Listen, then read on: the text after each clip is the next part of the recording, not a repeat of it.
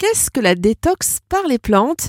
Quelle est son utilité pour notre organisme? Sandra Cossé, naturopathe. Sandra, est-ce qu'une cure détox est plus efficace avec des tisanes de plantes qu'avec des gélules? Et si la réponse est oui, pourquoi? Je tiens à préciser que ce n'est pas la forme sous laquelle nous utilisons la plante qui fera son efficacité, mais plutôt la partie utilisée. J'entends par là la racine, le rhizome, les feuilles, les bourgeons, les fleurs, les fruits, des graines ou les noyaux, et la quantité ingérée, parce que c'est la toxicité qui nous importe. Monsieur Marchesson, considéré comme le père de la naturopathie, disait que les plantes médicinales drainantes agissent sur l'organisme non pas par leur principe actif, mais par leur poison, plus ou moins violent, qu'elles contiennent et dont le corps cherche à se débarrasser par ses émonctoires, c'est-à-dire les organes épurateurs de notre corps. Le naturopathe va donc choisir là où les plantes les mieux adaptées au consultant, appréhendées dans sa globalité physiologique et émotionnelle, et non pas seulement par ses symptômes. Il tiendra compte des surcharges à éliminer, ainsi que leur localisation et l'état général des émonctoires, mais aussi les éventuelles interactions possibles avec un traitement médicamenteux. On confond euh, souvent, et c'est mon cas, je l'avoue. Alors, est-ce que vous pouvez nous expliquer la différence, Sandra, entre tisane, décoction et infusion? Alors, la décoction et l'infusion sont les deux modes de préparation de la tisane.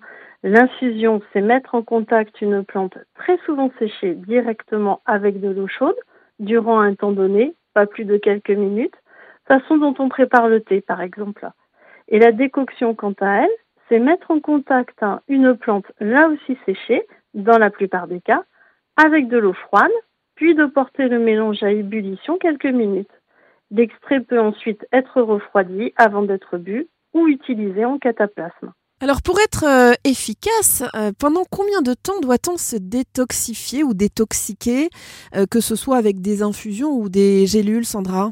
Trois semaines, pas plus, au risque d'épuiser son organisme, ce qui n'est pas le but recherché, si c'est la toute première fois. Pour une détox plus profonde, nous pouvons aller jusqu'à trois mois en respectant un rythme de trois semaines entrecoupé d'une semaine de pause. La sève de bouleau euh, que l'on trouve euh, en boisson toute prête hein, dans les magasins bio et dans certaines grandes surfaces aussi, euh, est-elle efficace pour une bonne détox? La sève de bouleau fraîche est un excellent draineur. Grâce à ses propriétés diurétiques et dépuratives, elle nous permet d'éliminer via les émonctoires les nombreuses toxines accumulées pendant l'hiver. C'est aussi un précieux élixir, idéal pour revitaliser notre organisme et nettoyer les déchets accumulés pendant la période hivernale. Elle possède de nombreuses propriétés essentielles au bon fonctionnement de l'organisme et c'est aussi une excellente source de vitamines et minéraux nécessaires au maintien d'une bonne santé.